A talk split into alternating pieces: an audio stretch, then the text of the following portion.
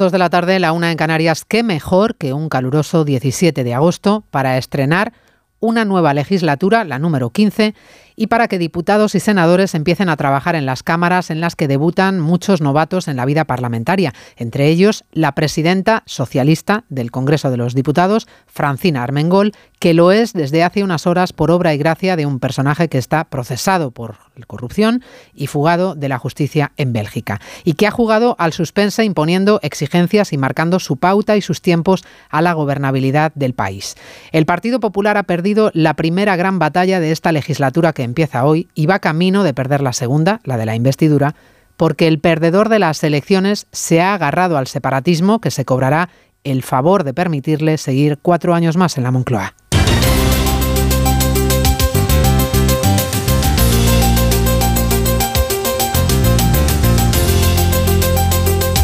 En Onda Cero, Noticias Mediodía, con María Hernández. Al haber obtenido el voto de la mayoría absoluta de los miembros de la Cámara, 176, queda en consecuencia proclamada presidenta del Congreso de los Diputados, doña Francina Armengol Socias. Muy buenas tardes, bienvenidos a Noticias Mediodía. Primer paso dado, estreno de la legislatura con la constitución de las Cortes, sin sorpresas en la Cámara Alta, con mayoría absoluta del PP, y con marcador a favor del PSOE en la Cámara Baja. Francina Armengol es desde hoy la tercera institución del Estado porque así lo ha querido el prófugo de Junts. El hecho comprobable exigido por Puigdemont es que el ministro Álvarez haya solicitado por carta al Consejo de la Unión Europea la oficialidad del catalán, el gallego y el euskera en las instituciones comunitarias. Insiste Junts en todo caso en desvincular este acuerdo de la mesa del Congreso y el de la investidura. Y lo hace también Esquerra, el diputado Rufián, contento con el impulso del uso del catalán en la Cámara o de la desjudicialización del proceso, la ley de amnistía, pero frenando a Sánchez si es que ya se ve presidente. Acabar con una anomalía histórica. No es sano, no es eh, normal, no es eh, incluso democrático que en este país, por la sacrosanta Constitución, eh, artículo 3, pues se reconozca una serie de lenguas oficiales y que simplemente se pueda hablar en una, si por nosotros fuera desde la primera sesión parlamentaria. Estamos hablando de un acuerdo de la mesa nada tiene que ver con la investidura. La investidura es otro momento, será otra negociación y, probablemente mucho más complicada, eh, aunque esta noche les puedo asegurar que ha sido bastante larga. No es la investidura, Pedro, es solo el Congreso. En el Senado la aritmética es otra bien distinta, mayoría absoluta para el PP y presidencia de calle para el senador Pedro Rollán, que ya como presidente de la Cámara está escuchando las fórmulas pintorescas de los senadores para acatar la Constitución. Sí, prometo por imperativo legal y amb lleialtat al poble de Catalunya i el primer d'octubre. Senadora, juráis o prometéis acatar la Constitución? Per l'amnistia, per l'autodeterminació, fins a la Constitució de la República Catalana, per imperatiu legal, sí, prometo. Por la amnistía, por imperativo legal, por la España plurinacional y feminista o por España, como ha acatado en el Congreso el diputado de Vox, Santiago Abascal. Repasamos el resto de la actualidad de la mañana con Cristina Rovirosa y Jessica de Jesús, empezando por el devastador incendio que asola Tenerife y que sigue descontrolado.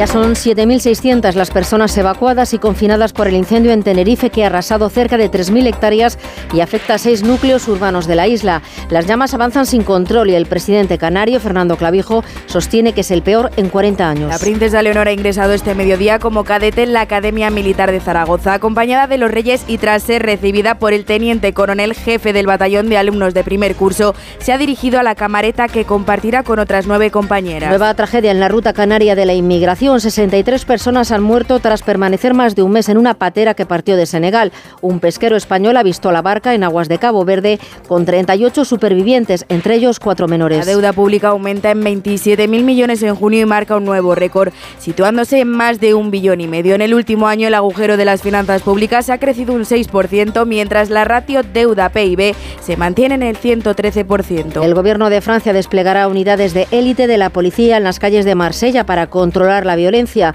La guerra entre clanes y bandas que se disputan el control de la droga ha ocasionado al menos 30 muertos en los últimos meses. España, el tiempo de uso de Internet sigue subiendo. En julio el promedio diario de consumo por persona fue de 115 minutos, 7 más que el año pasado, según el informe Audiencia Internet. Los dominios más visitados, YouTube, Google y Facebook.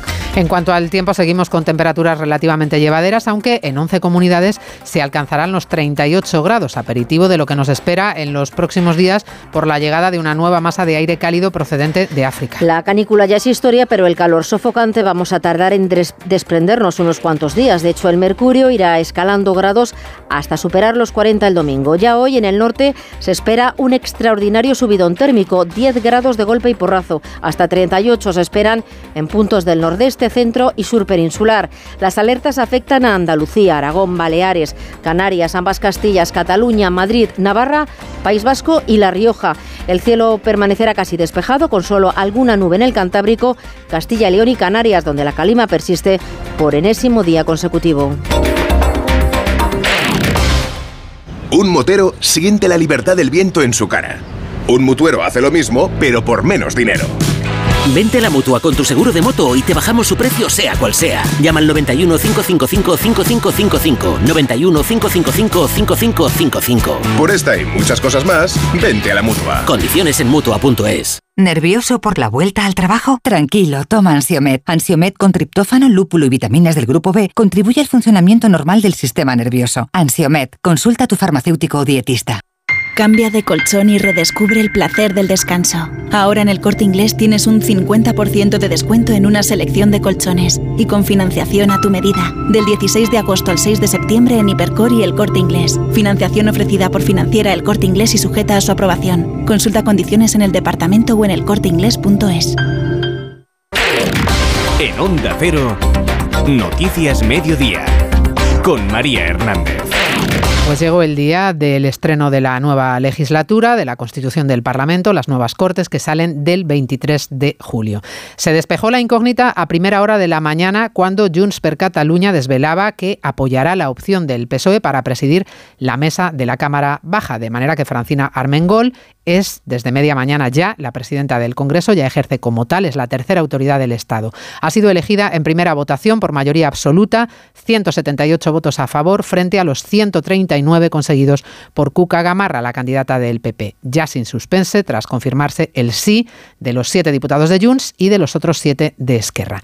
Cerrada la composición del Gobierno de la Cámara y tras el acatamiento de los nuevos diputados de la Constitución, que están en ello ahora mismo, esperamos ahora el discurso, el primer discurso de la que es ya nueva presidenta. Nos vamos al Congreso. Ismael Terriza, buenas tardes. Buenas tardes la votación antes de las once y media, luego se ha parado un poquito por un empate en la mesa y ahora estamos esperando el discurso de Armengol, Ismael. En unos minutos, si resuelta esa votación, como decías, en primera ronda, algo que a esa hora ya no resultaba una sorpresa, habida cuenta de que se ha llegado a la sesión con los votos comprometidos de los 14 diputados separatistas catalanes. Lo que no se esperaba es que los 33 de Vox no hayan apoyado la candidata del PP, Cuca Gamarra, y hayan optado por un diputado de sus propias filas, por Ignacio Gil Lázaro. Y eh, desde el partido de Abascal han aclarado que este giro es porque los populares les habían confirmado que no les ayudarían a conseguir un puesto en la mesa. Y así ha sido. Vox queda fuera del órgano de gobierno de la Cámara Baja, cuyos integrantes pertenecen cuatro al PP, vicepresidencia segunda y cuarta, más dos vocales, tres del PSOE, presidenta, vicepresidente primero y una vocal, y dos de Sumar, vicepresidenta tercera y vocal. En resumen, mayoría progresista 5 a 4 y hace unos minutos estas eran las primeras palabras de la flamante tercera institución del Estado. Buen día, muchísimas gracias. Francina Armengol, 52 años, es presidenta socialista de Baleares y derrotada en las pasadas autonómicas y en un solo movimiento de avance, diputada y presidenta del Congreso. Bueno, Junts desvelaba, lo contábamos, el acuerdo con el PSOE para votar que sí a primera hora de la mañana, acuerdo del que también ha participado Esquerra y que incluye compromisos concretos sobre el uso del catalán, la amnistía o el caso Pegasus. Así es, los separatistas catalanes han apoyado a la socialista Armengol a cambio del uso del catalán en el Congreso, en cualquier institución del Estado a la hora de iniciar un proceso, por ejemplo, en la justicia y sobre todo lo más vistoso en Europa, catalán, gallego o euskera, lenguas para usar ante nuestros socios comunitarios. Un segundo compromiso es la conformación de una comisión de investigación sobre el caso de escuchas ilegales Pegasus y además los de Puigdemont añaden como exigencia otra comisión que investigue los atentados terroristas de Barcelona y Cambrils. Como tercer punto señalaba Rufián en el Congreso lo que que nunca han dejado de perseguir que el conflicto España-Cataluña, una vez reconocido, se trate exclusivamente como un contencioso político. Seguir con el proceso de desjudicialización del conflicto eh, político. Eh, concretamente es eh, pues por todas las vías legales posibles. Continuar con el hecho de que la política impere por todas las vías legales posibles. Y para limpiar el tablero, donde sentarse a negociar, subrayaba el portavoz de Esquerra, lo que procede es una ley de amnistía para los implicados en el procés. Con todo, unos y otros, Esquerra y Junts, pregonan que para apoyar la investidura de Sánchez hay que seguir negociando. Bueno, Carles Puigdemont escribía esta mañana un tuit, a media mañana explicaba en ese, en ese tuit que ya tiene ese papel, ese hecho comprobable para que el catalán sea oficial en la Unión Europea. Es el registro que hizo ayer mismo el ministro de Exteriores en Bruselas para que los idiomas cooficiales puedan utilizarse en las instituciones europeas. Pero en todo caso, como nos decía Ismael, insiste en recordarle a Sánchez que esto no es la investidura y que de hecho escribe la investidura está exactamente en el mismo punto en el que estaba tras las elecciones, que son negociaciones diferentes. La primera pelea para el control de la Cámara se la ha anotado el PSOE, que encarrila así esta otra negociación inmediata, que va a ser la de la investidura. El independentismo desvincula ambas, pero parece fácil pensar que es el primer paso para que Sánchez amarre su gobierno. En el Partido Popular encaja en el primer revés en el Parlamento. Las opciones para una investidura de Feijó se reducen mucho, pero de momento no renuncian a intentarlo. Seguimos en el Congreso de los Diputados con José Ramón Arias. Así es, el Partido Popular ve más lejos la posibilidad de que Feijó opte la investidura después de lo ocurrido esta mañana aquí en el Congreso, donde el Partido Socialista ha obtenido el apoyo de Junts. En Génova entienden que es el momento de plantear una nueva estrategia que pasa por alejarse de la política de bloques de cara a una legislatura corta o una posible repetición electoral. Los populares pretenden utilizar el poder territorial que obtuvieron en las elecciones de mayo y su poder, su mayoría absoluta en el Senado, para demostrar su fuerza ante una legislatura que dicen va a ser de todo menos tranquila y ocupando, eso sí, todo el espacio político que no sea la izquierda. Bueno, la sesión de hoy en el Congreso no se ha parecido mucho a la de hace cuatro años, para empezar porque las caras de sus señorías han cambiado, hay mucho diputado novato que se estrena, más de la mitad de hecho, de los 350 ya no está Ciudadanos, Vox ha perdido fuelle y Pablo Iglesias se ha convertido en Yolanda Díaz. Lo que no ha cambiado es el espectáculo de ver votar a algunos de los diputados acogiéndose a fórmulas variopintas e imaginativas para acatar la Constitución que no son inconstitucionales. Se vaya Mazares. Fórmulas variadas, sí, en castellano, euskera o catalán, desde el ya consolidado por imperativo legal o por la consecución de la República Catalana que han elegido los de RCA, por España de los diputados de Vox, pasando por esta otra, por las Españas del diputado de Sumar, Chema Guijarro. La primera en salirse del guion, la tercera vicepresidenta de la mesa, Esther Gil, y diputada de Sumar. Señora Esther Gil de Rebolleño Las, las Tortres. ¿Jura o promete acatar la Constitución y cumplir fielmente sus obligaciones como vicepresidenta tercera? Sí, prometo por una España plurinacional y feminista. Los diputados han vuelto de vacaciones morenos, muy habladores, con caras más largas, los del PP y ostentosamente sonrientes, los del PSOE y Sumar, la más Yolanda Díaz. A todos les hemos visto desfilar por orden alfabético en las votaciones. Sánchez, Pérez, César. Sánchez, Pérez, Castejón, Pedro. El hemiciclo nos ha enseñado hoy su nueva cara, más joven. Lo ocupan por primera vez diputados nacidos del 97 a 2012 y son un 18% los nacidos justo antes, los millennial. Engorda la bancada de escaños constitucionalistas, las de los extremos y los independentistas han adelgazado y peor que en el chasis ha quedado la naranja sin ningún escaño para ciudadanos. Se le atragantaba a Francina Armengol el apellido de de una diputada de la mesa del Congreso. También ha habido alguna anécdota del presidente de la mesa de edad en el Senado que se ha liado un poquito con los nombres, a punto ha estado de proclamar a un presidente que no era, pero salvo el contratiempo, el Senado, controlado por el PP, se prepara ya para ser el contrapunto de un previsible gobierno de Sánchez. Senado de signo político contrario al Congreso, mayoría absoluta. Allí, Cámara Alta, Miguel Ondarrota, ¿cómo ha sido la sesión? Cuéntanos. Bueno, pues sin sobresaltos, tal y como figuraba en el guion, más pendientes, la verdad, a primera hora de lo que pasaba en el Congreso que de la institución de la que ya forman parte los 259 senadores presentes, aún presentes y votando todavía en el antiguo salón de sesiones, que han elegido ya a su nuevo presidente. El candidato Pedro Manuel Rollán Ojeda ha obtenido 142 votos. Ángel Pelayo Gordillo Moreno, 3 votos. Y en blanco, 114 votos. En consecuencia, al haber obtenido voto favorable de la mayoría absoluta de los miembros de la Cámara acreditados, ha resultado elegido presidente del Senado el excelentísimo señor don Pedro Manuel Rollán Ojeda. Junto a la presidencia de Royán, el PP va a tener cuatro puestos en la mesa con Javier Maroto como vicepresidente primero y las secretarías primera y segunda, Eva Ortiz y Marimar Blanco. Los otros tres puestos son para el PSOE con Fernández Vara como vicepresidente segundo y ocupando las otras dos secretarías, Ángeles Luna y Francisco Fajardo. Bipartidismo de vuelta en la mesa del Senado, 4-3 a favor de las populares. En la sesión no han faltado, y lo escuchábamos ya en el Congreso, esas fórmulas tan variopintas de acatar la Constitución, más allá de la jura o la promesa.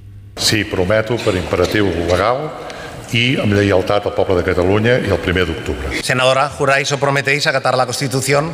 Per l'amnistia, per l'autodeterminació, fins a la Constitució de la República Catalana. Y a esas proclamas legal, independentistas sí, se unía una senadora de Vox jurando por España, formación, por cierto, que con solo tres senadores también aquí ha presentado a su propio candidato y evitaba así votar al del PP. Fuentes populares confirman a Onda Cero que de manera provisional el veterano Javier Arenas va a ejercer de portavoz en la Cámara, a la que se quiere dar mucho más protagonismo para fiscalizar con sus límites la acción del gobierno en caso de que Sánchez logre ser investido. En ese escenario, el PSOE augura mucho ruido y una catarata de comisiones de investigación. Bueno, constituidas las dos cámaras, estábamos a la espera de las primeras palabras de la presidenta del Congreso y parece que se están produciendo en este momento. Vamos a ver si podemos escuchar a Francina Armengol. Llevamos de año. La cifra es insoportable. Cada víctima lo es. Y eso nos obliga a hacer mucho más para afrontar un problema que debemos combatir todos y todas. Quiero por ello que mi primer compromiso como presidenta de esta Cámara, que ha de representar siempre el entendimiento y la concordia, sea trabajar sin descanso para que unidas acabemos con la violencia machista.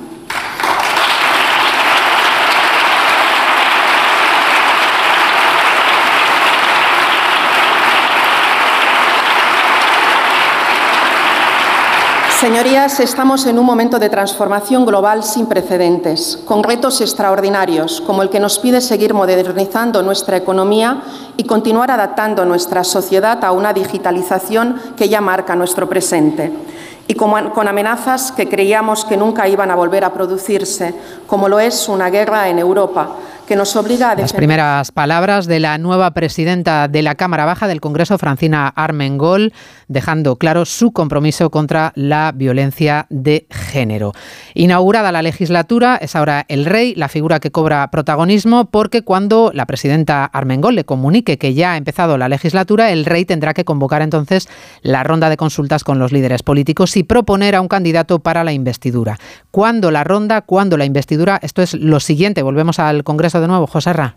Pues de momento, a partir de esta tarde, lo único seguro es que la presidenta del Congreso comunicará a su majestad el rey que se ha constituido la Cámara Baja y los partidos, no así los grupos que forman parte del Congreso de los Diputados. Históricamente, don Felipe deja pasar unos días antes de empezar la ronda de consultas con los distintos líderes de los partidos que acuden al Palacio de la Zarzuela. En las últimas ocasiones hay que recordar que ni Bildu, ni Esquerra, ni Junts han acudido a este encuentro con el monarca. Una vez concluya su ronda de contactos con los distintos partidos, don Felipe podría dar a conocer a quién propone para optar a la investidura. Y que nos dejó demasiado pronto. El Parlamento debe irradiar claridad y autenticidad. Seguimos escuchando en, en directo las primeras palabras de la presidenta del Congreso, Francina Armengol. Donde fijaba como meta conseguir la máxima proximidad de las instituciones a los ciudadanos y advertía que eso sería tanto más fácil cuanto mejor comprendan los ciudadanos lo que dicen y hacen sus representantes. Hoy, el objetivo que planteaba Félix Pons hace casi 30 años sigue siendo absolutamente vigente. Conseguir que los ciudadanos y ciudadanas sientan que el Congreso, que las instituciones democráticas, en definitiva, son importantes para ellos, porque lo que aquí se decide les afectará en su día a día. Y esto solo será posible si ven la política como algo útil, como algo que pueda contribuir a solucionar sus problemas y mejorar sus vidas. Porque la política es la herramienta más potente para transformar la sociedad. De lo que se trata es de ponerla al servicio de la ciudadanía y en beneficio de la ciudadanía Se trata de evitar trasladar tensiones gratuitas y enfrentamientos estériles que solo contribuyen a dividir y, en su lugar, contribuir al progreso de nuestra sociedad a partir del debate y del acuerdo. Se trata de sumar, de practicar el diálogo, de hablar, falar y lleguín, de parlar, y de hacerlo para avanzar, porque España siempre avanza cuando se reconoce en su pluralidad y diversidad porque la riqueza de este país reside en su carácter plural. Y ahora tenemos ante nosotros la oportunidad de demostrar que la pluralidad de nuestro país es nuestra gran riqueza, que la convivencia de culturas, tradiciones y lenguas distintas nos hacen mejores. Para ello debemos abandonar los miedos, huir de las divisiones, escapar de posiciones uniformes que nos empobrecen y asumir que esta es la España real y que es mejor y que es desde el debate, desde el diálogo, que toda esta riqueza brilla, asumiendo que cada uno pueda defender ideas desde posiciones ideológicas, incluso antagónicas, respetando siempre las ideas del otro, sin odio, sin insultos, para evitar que la ciudadanía nos vea, no nos vea como el problema, nos vea como el problema y no como la solución, porque desde el respeto caben y se pueden defender todas las ideas porque aceptar sin reparos la pluralidad de pensamientos e identidades que conviven en nuestro país nos enriquece. Y es esta pluralidad la que está obligada a reflejar esta Cámara para acercarse mucho más a la España real, que es diversa, que está llena de colores y cargada de matices. Para avanzar en este camino, quiero manifestar mi compromiso con el castellano, el catalán, el euskera y el gallego y la riqueza lingüística que suponen y quiero anunciarles que esta presidencia permitirá la utilización de todos esos idiomas en el Congreso desde esta sesión constitutiva. Pues ahí está el anuncio de la presidenta del Congreso, Francina Armengol, de que permitirá en esta legislatura el uso de las cuatro lenguas cooficiales del Estado en el Congreso de los Diputados, hablando de diálogo, de respeto, de pluralidad lingüística, utilizando, de hecho lo ha hecho, las cuatro lenguas oficiales del Estado. Ha hablado de conseguir que los ciudadanos sientan que las instituciones democráticas son importantes y de hacer de la política algo útil. Se permitirán, por tanto, el uso de las lenguas oficiales del Estado, esa promesa, ese compromiso de Sánchez con los independentistas durante esta legislatura. Hablábamos antes del rey, del papel de árbitro de jefe del Estado y de la Constitución que hoy cobra especial relevancia, además, la figura de la heredera al trono, la princesa Leonor, que estrena etapa y vida militar y que en solo unos meses cumplirá la mayoría de edad y, por tanto, jurará la Constitución el próximo 31 de octubre. Jurará la Carta Magna con las Cortes ya constituidas y con un gobierno gobernando. Hoy es un día especial para ella. Media mañana ha llegado a la Academia Militar de Zaragoza acompañada de sus padres. Empieza su rutina y su formación militar de tres años. Zaragoza, Patricia de Blas. Hasta el último momento había dudas sobre quién la acompañaría, pero finalmente ha venido arropada por sus padres y su hermana, la infanta Sofía. Todos han sido recibidos por el general director de la academia y después de rellenar la documentación personal no han participado en la visita guiada por las instalaciones como el resto de familias, pero sí se han acercado a saludarlas. Leonor ha confesado a los periodistas que estaba un poco nerviosa, pero con muchas ganas. Felipe VI, que vivió un momento similar hace 38 años, ha expresado su emoción y le ha recomendado a su hija que se deje guiar por sus compañeros. Además, ha dado ánimos para superar los primeros días, que probablemente serán duros, con paciencia y esfuerzo. En torno a las doce y media, la princesa se ha despedido de su familia para marcharse con su maleta a la camareta que compartirá con otras cadetes. Posiblemente sus padres la visitarán en la academia el 7 de octubre, cuando está prevista la jura de bandera. En Onda Cero, Noticias Mediodía, con María Hernández. ¿Sabes lo que son los HADAS? Son esos sistemas de ayuda a la conducción como los avisos de colisión, de salida de carril o de ángulo muerto, entre otros, que tanto te ayudan a mantener la seguridad de tu vehículo. Si tu coche tiene HADAS, es decir, asistentes de conducción, cámbiate a línea directa y te premiamos con un precio imbatible. Llama o ven directo a lineadirecta.com. El valor de ser directo. Para ti que eres de disfrutar de los amaneceres de Madrid, de pasear por el Retiro y la calle Alcalá este verano, para verlo todo muy claro, en Óptica Roma tenemos el 40% de descuento en gafas graduadas. Como siempre, las mejores marcas a precios increíbles en nuestras 10 ópticas y en nuestra web ópticaroma.com. Óptica Roma, tus ópticas de Madrid. Vamos con el deporte. El Sevilla roza la gloria en una Supercopa de Europa que se llevó el Manchester City en los penaltis. Oscar Conde, buenas tardes. Buenas tardes, María. Se quedaron muy cerca los sevillistas de arrebatarle el título al todopoderoso equipo de Guardiola. De hecho, fue Nesiri el autor del primer tanto del partido para poner en ventaja a los andaluces. Pudo incluso sentenciar el marroquí, pero las tablas en el luminoso las puso el gol del canterano del City Palmer, mandando la Supercopa a una tanda de penaltis en la que nadie fallaba hasta que el sevillista Gudel estrelló el último lanzamiento en el larguero, dando así el título al City. Un Sevilla que ha regresado ya a nuestro país sin bono se va a marchar el cancerbero al, al Hilal Saudí y que ve también como el Aston Villa insiste en llevarse a Acuña. Operaciones que no gustan al técnico José Luis Mendilibar hablan con los jugadores antes que con el club, se ponen de acuerdo con los jugadores antes que con el club, ofrecen miseria al club, pero engañan al jugador. Y un jugador que tiene dos años de contrato y le están tocando las narices por ahí. Son cosas que no termino de, de, de entender. Dice que hay sanciones y cosas de esas. No las termino de ver. Malas noticias para el Barcelona. En el entrenamiento de hoy, Araujo ha sufrido una lesión en el bíceps femoral de la pierna izquierda. Va a estar varios partidos fuera, mientras que en el Atlético de Madrid, que estará tres semanas de baja por una lesión en el isquiotibial derecho, no volverá hasta después del parón por los partidos de selecciones. Por su parte, en el Real Madrid, operado ya hoy, Thibaut Courtois, Alberto Pereiro, buenas tardes. ¿Qué tal, Oscar? Buenas tardes, operado Thibaut Courtois. Esta misma mañana se cumplen los plazos más optimistas del Madrid de que podría hacerlo este mismo jueves, lo mismo que para Militao. Eh, ahora empieza el plazo de recuperación. Ya sabes, la mejor sensación que tiene el Madrid para que eso pase, eh, que llega a finales de abril, aunque lo normal es que se pierda toda la temporada. Tiene el objetivo, aún así, de estar en la Eurocopa de Selecciones con Bélgica en Alemania este próximo verano. Para Militao, no sé si será esta tarde o mañana por la mañana, más tarde el fin de semana, también con el objetivo de que pueda estar a final de año y que pueda jugar con Brasil la Copa América. La duda ahora, quién será el portero titular el fin de semana, si Lunin o Kepa, con más opciones para el ucraniano. Esa segunda jornada de Liga se abre mañana viernes con dos partidos. A las nueve y media de la noche se va a jugar el Valencia-Las Palmas. Antes a las siete y media visita el Villarreal al Mallorca, un horario que no gusta por las altas temperaturas al técnico de los amarillos, Setién. Creo que las temperaturas van a ser de 33 o 34 grados, lo cual es una auténtica barbaridad. ¿no?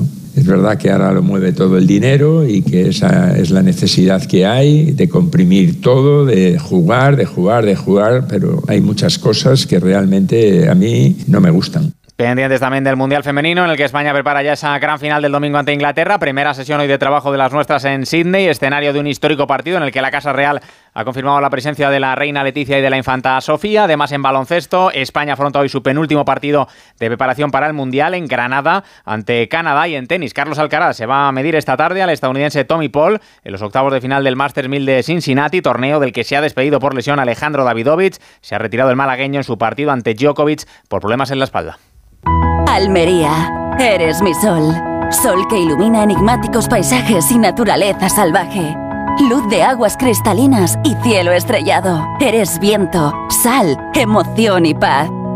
Almería, eres mi sol. El sol que necesito. Diputación de Almería y Costa de Almería. ¿A la playa? A la playa. ¿En el pueblo? En el pueblo. ¿En casa? En casa. Este verano estés donde estés, Cubirán está. A ver esa foto, decir patata. ¡Hijolusa! Es que decir patata es decir hijolusa. Por eso, cuando nos busques en el supermercado, dale la vuelta al envase y encuentra nuestra marca para garantizarte una gran calidad en tu mesa. Patatas hijolusa. Amamos las patatas. En verano, con el sol, el cloro, el aire acondicionado, los ojos se secan e irritan. La solución es Devisión Lágrimas. Devisión alivia la irritación y sequedad ocular. Devisión Lágrimas. Este producto cumple con la normativa vigente de producto sanitario. Síguenos en Twitter, arroba mediodíaoc. Es el incendio más complejo de Canarias de los últimos 40 años. El fuego en Tenerife, que está descontrolado, que afecta ya a seis núcleos urbanos de la isla y más de 7.000 personas de Arafo, de La Orotava, de Rosario, de Santa Úrsula, que han tenido que ser evacuados de sus casas. Redacción en Canarias, Gustavo de Dios. Lo peor que se ha vivido en Canarias, al menos en los últimos 40 años, en palabras de los responsables de extinción. Este incendio forestal es el tercero que sufre Canarias en lo que llevamos de verano y se ha llevado ya por delante 2.600 hectáreas de bosque en un perímetro de unos 31 kilómetros. La zona más complicada desde el punto de vista orográfico de toda la isla de Tenerife es la que está sirviendo de escenario a este gran incendio. 17 medios aéreos y más de 400 personas tratan de frenar las llamas. Rosa Dávila es presidenta del de Tenerife. Vamos a estar trabajando en esa cabeza que ha sido donde ha sido más activo durante la noche y vamos a, estamos haciendo también un cortafuegos en esa zona. El confinamiento de todo el núcleo urbano del municipio del Rosario por la calidad del aire ha elevado el número de afectados en este y otros cinco municipios más, junto con los evacuados, a casi 7.000 personas.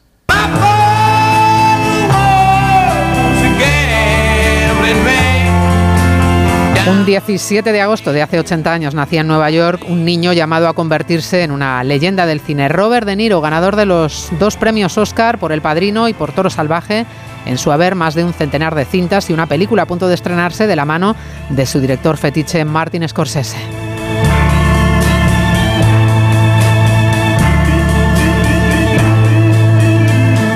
Pues recordando a De Niro nos vamos. Hasta aquí este rato de radio. En la realización técnica estado Diego Ramos. En la producción Cristina Rovirosa. Volvemos a las 3, ya saben. Que pasen un feliz día. Hasta mañana.